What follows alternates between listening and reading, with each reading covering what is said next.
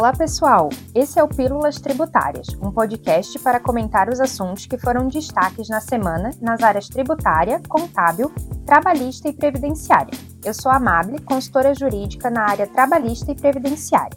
E eu sou a Tamires, também consultora jurídica da área trabalhista e previdenciária. Hoje iremos comentar sobre o pagamento da gratificação natalina para o ano de 2022, disposta na Lei 4.090 de 62 e na Lei 4.749 de 65, ambas regulamentadas pelo Decreto 10.854 de 2021. Não é isso, Tamires? É isso mesmo, Amable. É o famoso 13º, que deve ser pago em duas parcelas, sendo a primeira até o dia 30 de novembro e a segunda parcela paga no mês de dezembro até o dia 20. Sim, a primeira parcela, denominada de adiantamento do 13º salário, deve ser feita entre os meses de fevereiro e novembro de cada ano, e o empregador não está obrigado a pagar o adiantamento no mesmo mês a todos os seus empregados, podendo deliberar por pagar em meses diferentes.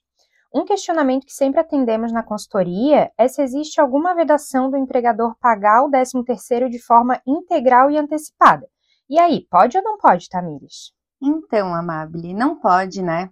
A legislação estabelece de forma clara o pagamento em duas parcelas desde a edição da Lei 4.749 de 65, e ainda a última deve ser efetuada no mês de Natal, ou seja, em dezembro. Assim, por falta de previsão expressa a respeito da possibilidade do pagamento da gratificação de Natal em uma única vez, esse procedimento não é recomendado, pois pode sujeitar a empresa multa.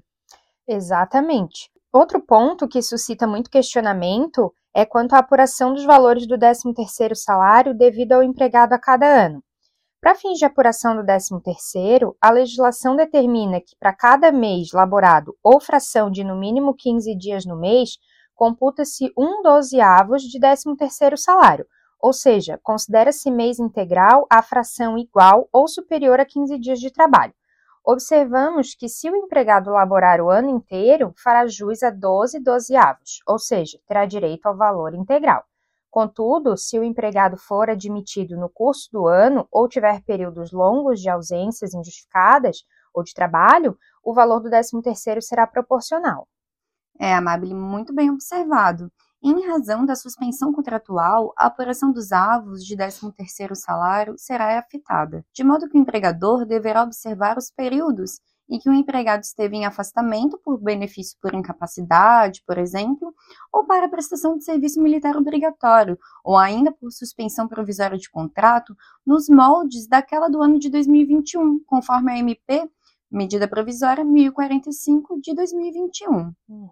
Aproveitando, observamos que o segurado empregado e empregado doméstico que percebeu benefício por incapacidade permanente ou temporária ou salário maternidade, quando pago diretamente pelo INSS, no ano, recebe direto do INSS o abono anual, calculado nos moldes do 13º salário, com base no valor da renda mensal do benefício no mês de dezembro. Assim, o empregador não paga 13º do período de afastamento. Mas seria assim para as empregadas que receberam o salário maternidade diretamente pela empresa? Boa colocação, Amable. É preciso aqui observar que quando a empregada percebe o salário maternidade diretamente do seu empregador, por ocasião do parto, fica em cargo desse empregador pagar à sua empregada também o 13º salário, relativo ao período do salário maternidade do ano, deduzindo o referido valor quando da quitação das contribuições previdenciárias sobre o 13º. Hum, legal. E agora, vamos abordar sobre o cálculo do 13º salário. Como ele deve ser feito? Então, Amável, o 13º salário, ele deve ser pago, né, com base na remuneração integral dos empregados. Lembrando que compreende na remuneração do empregado, além do salário fixo, o salário contratual, as gorjetas, as comissões, as gratificações ajustadas, as percentagens e outras parcelas que ele receber habitualmente como salário-utilidade, de acordo com os artigos 457 e 458 da CLT. Também fazem base de cálculo para o 13º os adicionais de insalubridade, de periculosidade, de horas extras, adicional noturno, devendo ser feito média do ano, quando variáveis, ainda que no momento do pagamento do 13º o empregado não esteja mais recebendo. E ainda, na hipótese de salário-hora, horas extras e adicional noturno, a média deve ser realizada pela quantidade de horas prestadas no ano, aplicando-se o valor do salário hora da época do pagamento do décimo. Aqui considerando o valor total do décimo, contudo, quando do pagamento do adiantamento. Essas médias das parcelas variáveis serão observadas até o mês anterior ao pagamento do adiantamento. Quanto à tributação, o empregador deve observar que o adiantamento até novembro e a segunda parcela em dezembro terão incidências distintas no que tange à contribuição previdenciária e imposto de renda, de modo que a contribuição previdenciária incidirá sobre o 13º salário quando do pagamento ou crédito da segunda parcela e refletirá sobre o valor bruto total do 13º salário, seguindo a mesma tributação mensal sobre a folha de pagamento da empresa. Isso mesmo. E o recolhimento deverá ser feito em DARF, gerada pela DCTF Web anual, após a transmissão do evento da folha de pagamento anual do E-Social, ambos com prazo de entrega até o dia 20 de dezembro, antecipando-se o vencimento para o dia útil imediatamente anterior se não houver expediente bancário no próprio dia 20. Por sua vez, para fins do imposto de renda, o 13º salário é de tributação exclusiva na fonte, de forma que é tributado separadamente dos demais rendimentos recebidos no mês, aplicando-se as alíquotas e as parcelas a deduzir da tabela progressiva do imposto de renda vigente no mês da respectiva quitação. O fato gerador do IR é o mês do pagamento da segunda parcela, que é em dezembro, e o vencimento é o dia 20 do mês subsequente, que deverá ser feito por meio de DARF do código 0561. E quanto ao FGTS, Amabile, ele deve ser calculado sobre a primeira parcela e sobre a segunda parcela do 13 terceiro, é, separadamente, e recolhida até o dia 7 do mês subsequente ao pagamento das parcelas. Ressalta-se aqui que o prazo de recolhimento do FGTS ainda não foi alterado, permanece o dia 7. Muito bem lembrado. Lembrando também, empregadores domésticos, o recolhimento das contribuições previdenciárias do imposto de renda e do FGTS é por meio da guia DAI e o vencimento também é o dia 7 do mês subsequente à obrigação principal. E na hipótese de ajuste de diferença de 13º, casos de empregados com remuneração variável, o que os empregadores devem se atentar, Amable?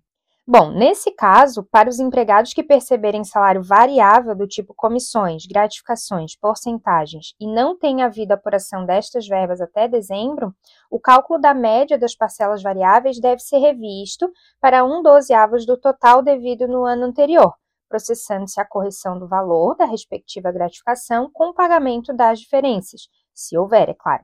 Estas diferenças devem ser quitadas até o dia 10 de janeiro do ano subsequente. Ressaltamos que dessa diferença é incidência de contribuição previdenciária, de FGTS e também de imposto de renda. O FGTS será calculado na mesma forma que as parcelas anteriores. Porém, o pagamento das contribuições previdenciárias referentes ao ajuste do 13º deve ocorrer na DARF da competência de dezembro do mesmo ano, considerando-se, para apuração da alíquota da contribuição do segurado, o valor total do décimo. É isso aí, Tamires. E o imposto de renda será calculado tomando-se por base o total desse rendimento, mediante utilização da tabela do mês de quitação, deduzindo-se do imposto assim apurado o valor retido anteriormente. E para finalizar, já vamos mencionar a questão sobre o requerimento do empregado para receber o adiantamento do décimo junto com as férias.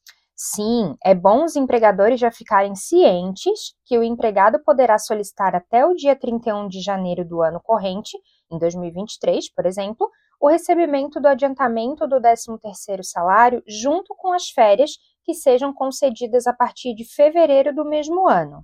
Verdade. E nesse caso, se o empregado solicitar no prazo, o empregador estará obrigado ao pagamento respectivo. Exatamente. Mas se o empregado não requerer no prazo e vir a solicitar depois, então o empregador concede se quiser.